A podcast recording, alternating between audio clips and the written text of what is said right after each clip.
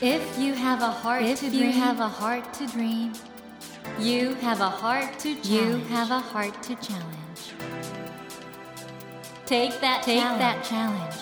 and realize, and realize your dream. Your dream. Dream Dream Heart. Heart. ドリームハート。政教新聞がお送りします。皆さんこんばんは茂木健一郎です 東京 FM のスタジオから全国38局ネットでお届けしています。ドリームハート。この番組は日本そして世界で活躍されている方々をゲストにお迎えしてその方の挑戦にそして夢に迫っていきます。さあ今夜お迎えしたお客様は私が大変注目している方です。お笑いジャーナリストの高松奈々さんです。こんばんは。ごきげんよあさすがいきなりお嬢様っぽく来ましたねう。よろしくお願いします。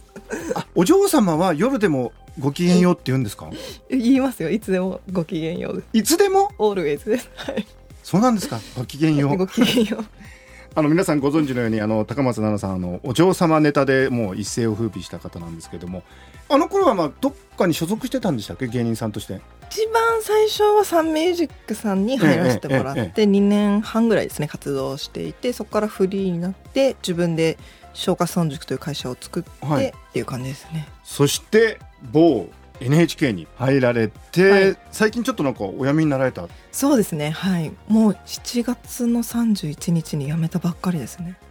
高松さんはだからまずフェリス女学院って言っちゃっていいんだよね。もうだってネタで言ってたからね。お嬢様学校へ行かれてて慶応行かれてて東大行かれてて NHK ってなんかもうきらびやかなお嬢様道いやそんなことないです。でも今はお笑いジャーナリストまあだからジャーナリズムをやっていきたいってことなんですよね。そうですね。今そして時事 YouTuber として YouTube の中でまあ NHK でできなかったこととか若い人に向けて政治や社会問題を身近に伝えるという番組を作っていきたいと考えています。そしてクラウドファンディングをされてらっしゃるそうなんです。今本当にコロナで大打撃を受けまして。あああのそうか小学村塾のそうなんです。よもう講演会がほとんどだったので、もう10分の1ぐらいに多分収入になっちゃったので、クラウドファンディングを実施して若い人に向けた YouTube の番組を作ろうということをお金を集めてやりたいと考えています。ということで本当にいろんなことに挑戦されているはいお笑いジャーナリストの高松菜奈さんなんですが、まあなんと言ってもねちょっと直近の話なんで これからあの NHK をお辞めになられた経緯などいやもう 茂木さん超怖いです。何でも絶対聞いてくるじゃないですか。皆さんここからはタブーなきインタビューになるかもしれませんよお楽しみにということで高松さんこの後もどうぞよろしくお願いしますお願いします。えーそれではまず高松菜奈さんの華麗なるプロフィールをご。紹介させてください。高松菜奈さんはフェリス女学院出身のお嬢様芸人としてテレビ舞台で活動する傍らお笑いジャーナリストとしてお笑いを通して社会問題を発信されていらっしゃいます。18歳選挙権を機に若者と政治の距離を縮めるために株式会社松下村塾を設立しましたえーこれはあの吉田松陰の松下村塾と同じ音なんですけど笑う下の村と書くんですよね、松下村塾を設立しました。東京大学大学院情報学館教育部そして慶應義塾大学大学院政策メディア研究科をご卒業されていらっしゃいます。現在はお笑い界の池上彰を目指し笑える使える政治教育賞を行う株式会社松下村塾の取締役として主権者教育の普及啓発を積極的に行っていらっしゃいますということでこの NHK なんですけど僕まず高松さんがね NHK に入るって聞いた時本当にびっくりしたんですけどあれはどういう経緯で入られたんでしたっけ、そうですね。やっぱり全国の学校を回っている中で、はい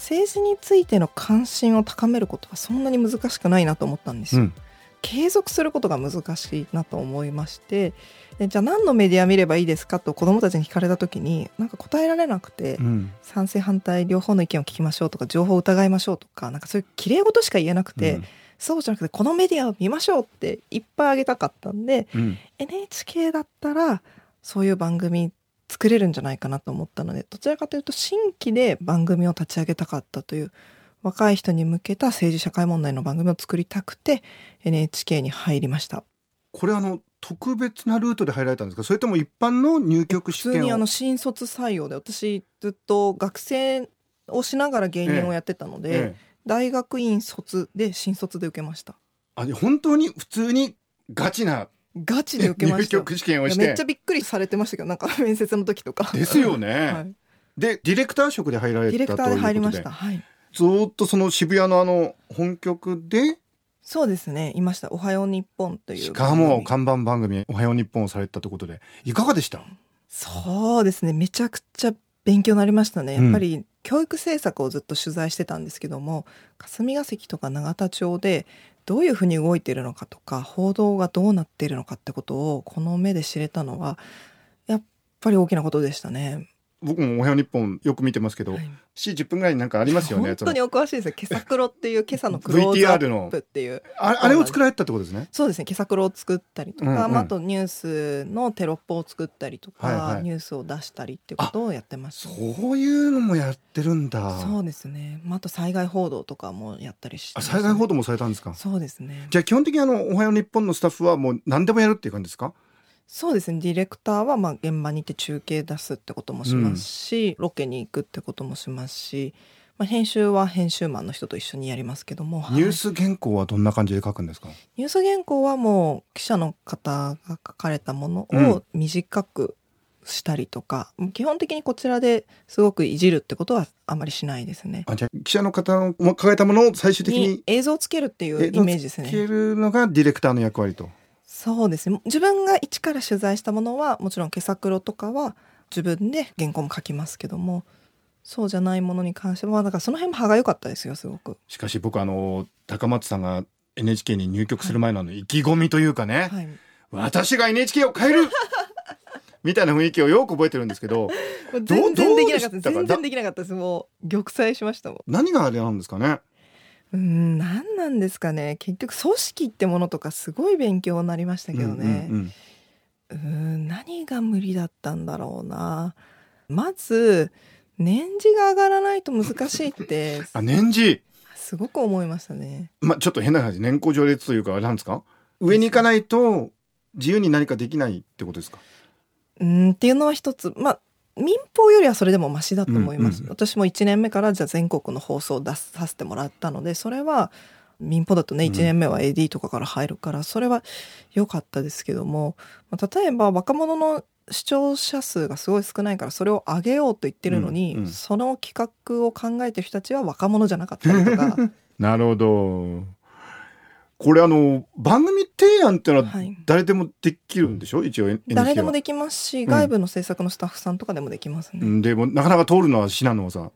難しいですね、うん。そうですね。番組のフォーマットを本当は作りたかったですけどそもそも報道局にはそういう文化があんまりなかったですね、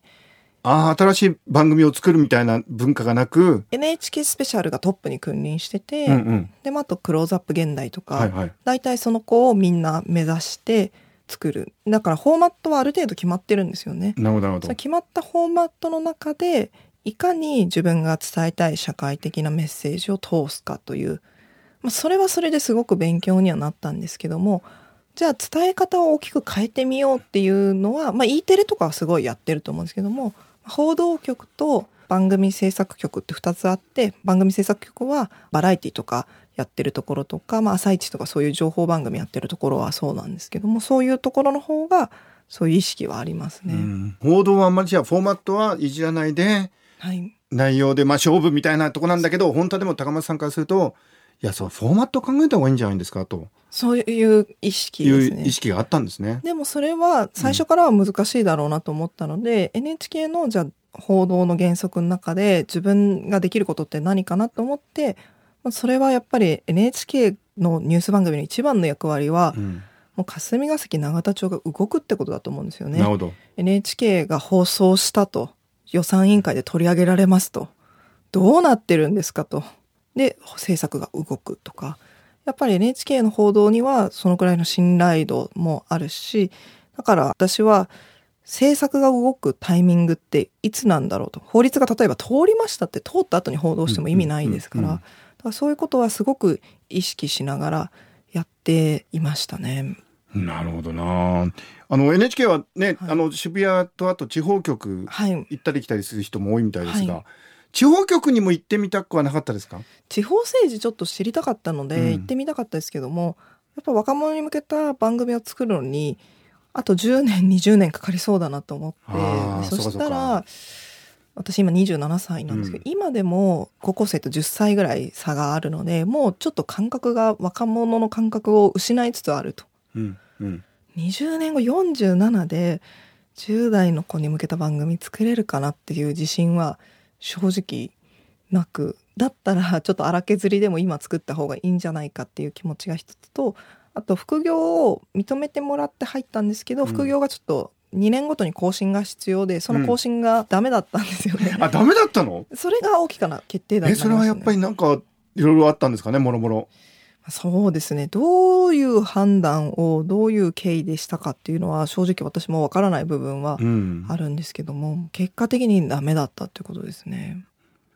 どうですか今あの NHK 時代振り返って。まず NHK のいいところはどういうところですか？NHK のいいところはファクト主義ってことですね。おうおうやっぱりそこは感動しましたね。うんそのやっぱもともとお笑い芸人としてバラエティ番組にいっぱい出てて、バラエティ番組の中でも社会的なテーマを扱うことはいっぱいあるじゃないですか。まあ適当だったので情報に対する向き合い方ってすごいなとおうおうそれがいい面悪い面両方なんですけどファクトがないから伝えられないっていうことがめちゃくちゃありましたね。それ忖度とかじゃなくて本当にその裏取りができるのかやっぱりできない裏取りもいっぱいあったりとか。これあのよく裏取りって言いますけど、はい。どのようにするんですか？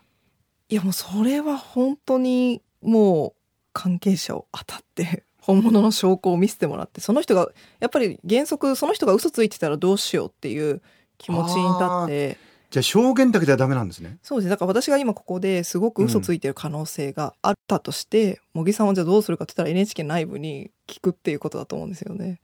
はいまあまあ例え例えばですけけどもそういうこう取材対象者を信じ込みすぎないっていうことは。特定の人が何か言ったからといってそれを信じられるかどうかってことをもっといろんなルートで。あと一時情報に当たるっていうところですね。そこは本当にびっくりしたんですけど今までもうん。なんかお恥ずかしながら、この人が言ってるから大丈夫だろうとか、うんうん。結構権威に私すごい弱かったなと思うんですけど、その学者さんが言ったことでもそれ本当なのってすごく聞かれてじゃあ一時情報どこなのかって言ってその研究の例えば論文とか当たったりとかそのじゃあ文科省が言ってるって誰かが言ってても本当に文科省が言ってるのかっていうその文言を全部チェックしてでさらに文科省にもう一回こういうことですよねって確認取るとか。手間かかりますね。えめちゃくちゃ手間かかりますね。だかもら学者さんの言うことに対してファクトチェックするっていうことがすごく貴重でしたね。学者でもファクトチェックするっていう。そうですね。やっぱ間違ってる可能性があるのでうん。ファクトチェックしますし一つの放送であっても複数の専門家の意見を聞くと例えば放送には載せないですけども教員の働き方がすごく大変だというテーマを扱う時も学校の先生の法律に詳しい人だけじゃなくてこの仕事をなくした時に子どもたちがどうなるか例えば福祉の問題とか、ってなると一応福祉の専門家の人とかにも取材に当たったりとか伝えるまず方向性が大きくずれてないかっていう確認もその視点が間違えてると分かんないですね、うんもうそれは人に結構よると思うので私は先輩方を見たりとかしてやっぱそこまで NHK で報道するってことはやるべきだなと思ってやってましたね。そしてそういう素晴らしい NHK の課題というか、ちょっとここは問題だなって感じたところはどこですか？そうですね。うんやっぱり政治の問題について脇を締めるみたいな言葉をよく言うんですけども、うん。その政治だけじゃなくて、まあ、例えば炎上しやすい問題韓国の問題とかも含めて、そういう問題は視聴者の方からもすごくクレームが入りやすかったりするので、そういう問題をあんまり触れようとしないというか。それを脇を締めるっていうんですか？うんなんか本当にできないことはないと思ったんですうん NHK にいて。だから報道のあり方ひどいなって思うこともいっぱいありましたし、なんでこれ伝えないんだろうって思うこともすごくありましたけどそういうふうに考えている人は中にもいてうん。でそういう人が2年間ぐらい脇を締めながら提案して取材してるんですよね。っていうのを頑張ってる人いるんだそういうのを見るうんとやっぱりできないことはないなと。ただそこに対してとてつもない高いハードルがあるしあるんだね。ファクトがその課題に関してはすごく高い次元で求められる。なるほどなるほど。いくらでもできますからね、だからうんうん。これで裏取りできてます。それ本当に言えんの？じゃあもう一個高い裏取りを与えられます。うんうん。やりましたいやでもまだまだもう一個って言ってどんどん上がっていくなるとかほどな。でもそれは難しいですよね。どこだったらセーフなのか、はいはいはい。だからそれはだからよくマスゴミみたいな言い方とか、うん。その忖度とか圧力みたいな言い方もしますけどそういう言い方もできるとは思うんですけど中を見てみると、うん、ちょっと種類が違うなと。圧力もあったしでもファクトがなくてできない問題もあったと。なるほどねこれ NHK の方はネットの方がいろいろおっしゃってるじゃないですか、はい。NHK について。あれ意外と見てるんですか？めちゃくちゃ見てますよ。見てるんだ。めちゃくちゃ見てるの？めちゃくちゃ見てますよ。どのくらい自分のやったテーマが話題になるかとか。だから茂木さんのツイートなんてみんな超見てましたよ僕なんかツイートしてましたけどね。茂木さんすごい。ななんでそんな時間あるんですか「おはよう日本のこと毎朝ウォッチしてつぶやいてくださってますよね。毎朝じゃないですけど時々ね。あ見てくださってるんですね。うん。いや茂木さんだって今日の「おはよう日本の7時何分台のコーナーがすごく良かったとか。あそうだよね。褒めてることもあるしね。ずっと見てるけどまだこの問題について触れてないのはいかがなものかとか、ねえそういう人もいるんですよね。だから まあれあれスクショして私あの見せてましたよいろんな人。いやいやだから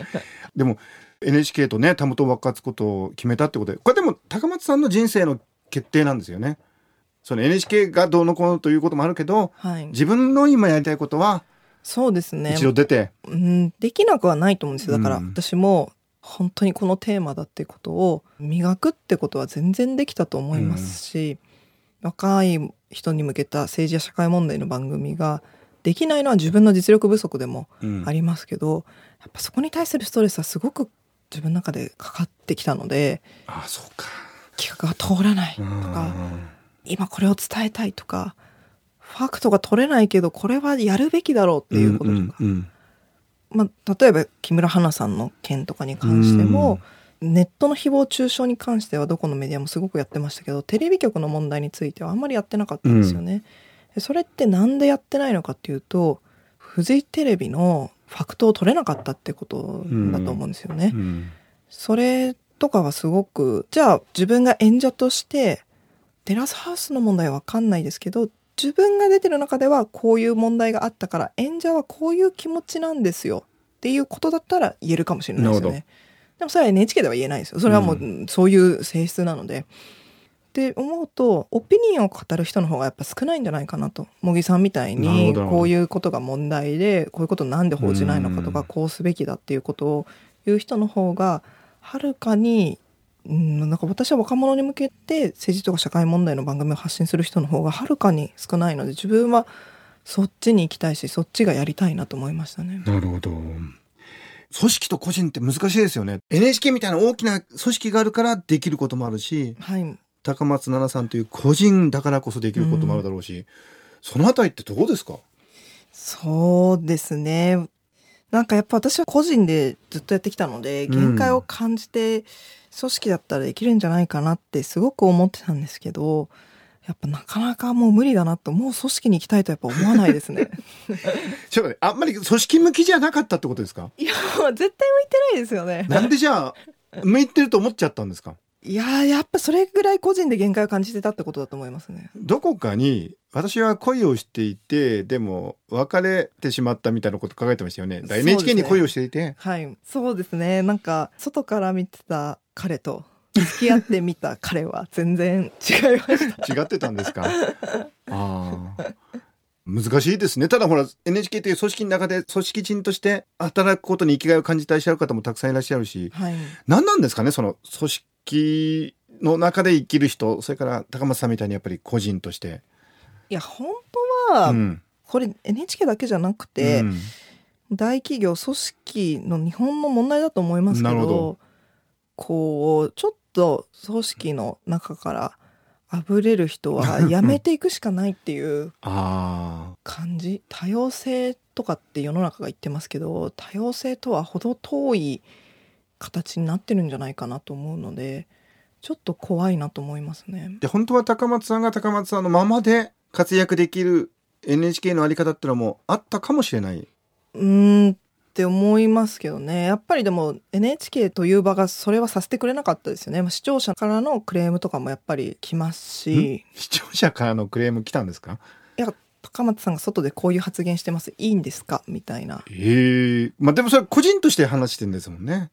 でも例えばそういうふうにみんなが受け止めてくれるかっていう。受け止めてくれないこともあったと。ありましたうねん私の上司とかもみんな気の毒だと思います。よこんな個人で情報発信してる部下なんて抱えたことないと思うので、今まであんまり NHK にはいなかったですかね。NHK のうん。ディレクターとか記者として情報発信してる人はいましたけど、え。そうじゃなくてプライベートで活動してるって人はなかなかいなかったと思いますよ。いなかったんですよね。だから、はいチャンスだったでしょうけどね NHK にしてみてもね。うーんだからもう大組織で副業する個人で発信するってことは、うん。もう私無理だと思いましたね。あ無理なのか。ちょっと残念な結論ですね。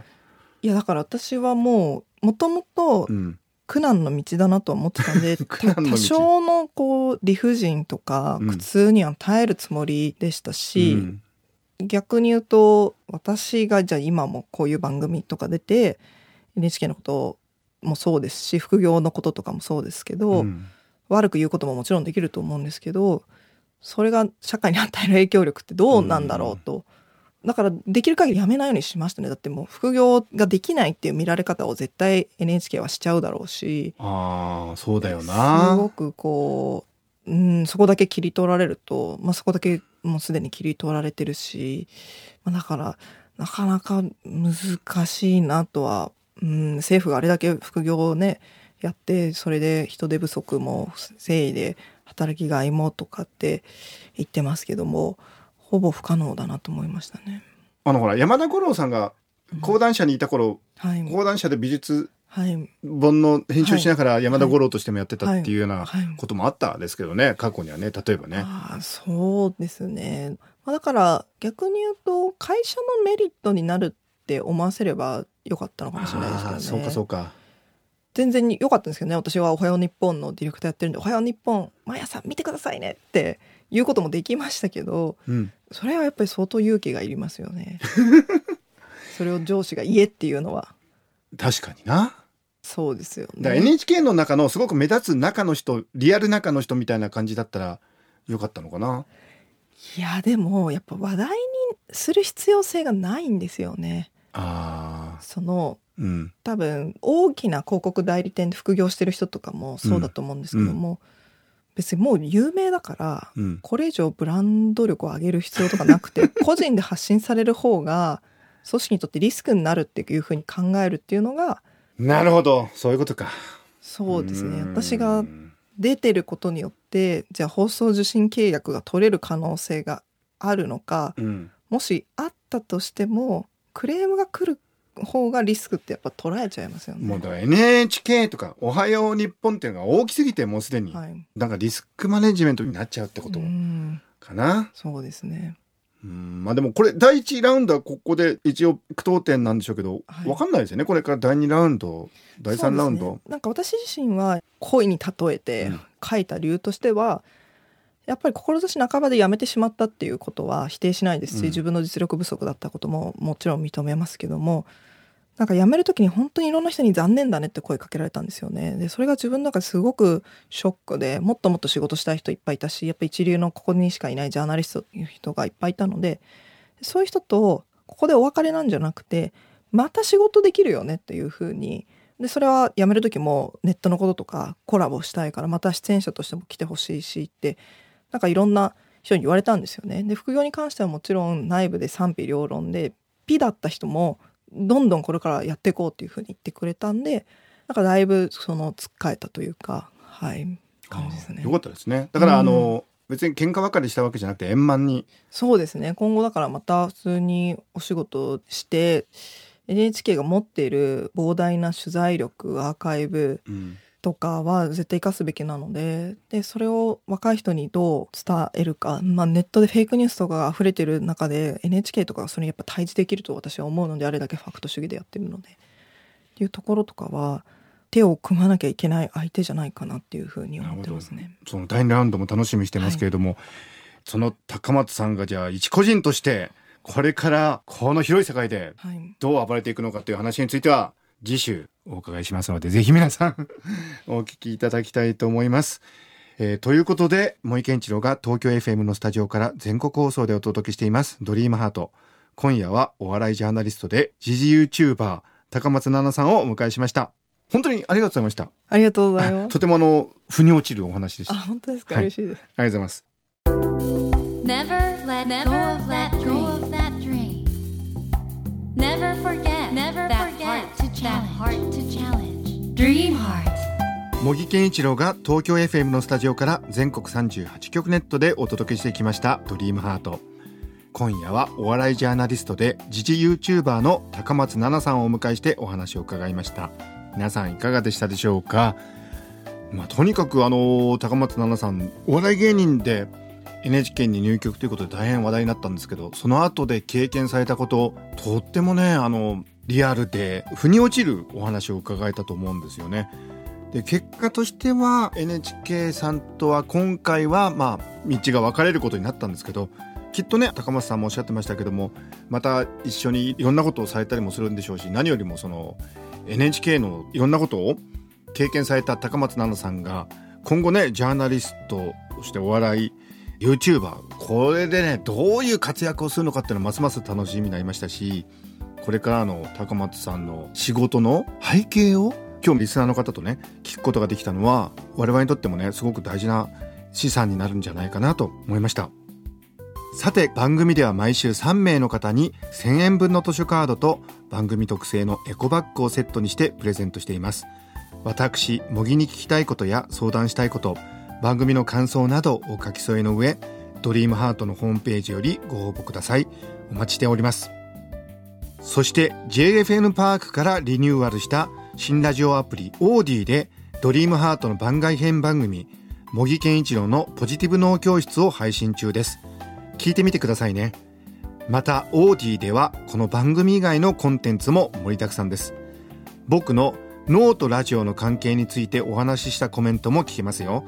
ぜひオーディにアクセスしてみてくださいね。さあ来週もお笑いジャーナリスト高松奈々さんをお迎えします。どうぞお楽しみに。それではまた土曜の夜10時にお会いしましょう。ドリームハートお相手は茂木健一郎でした。ドリームハート。政教新聞がお送りしました。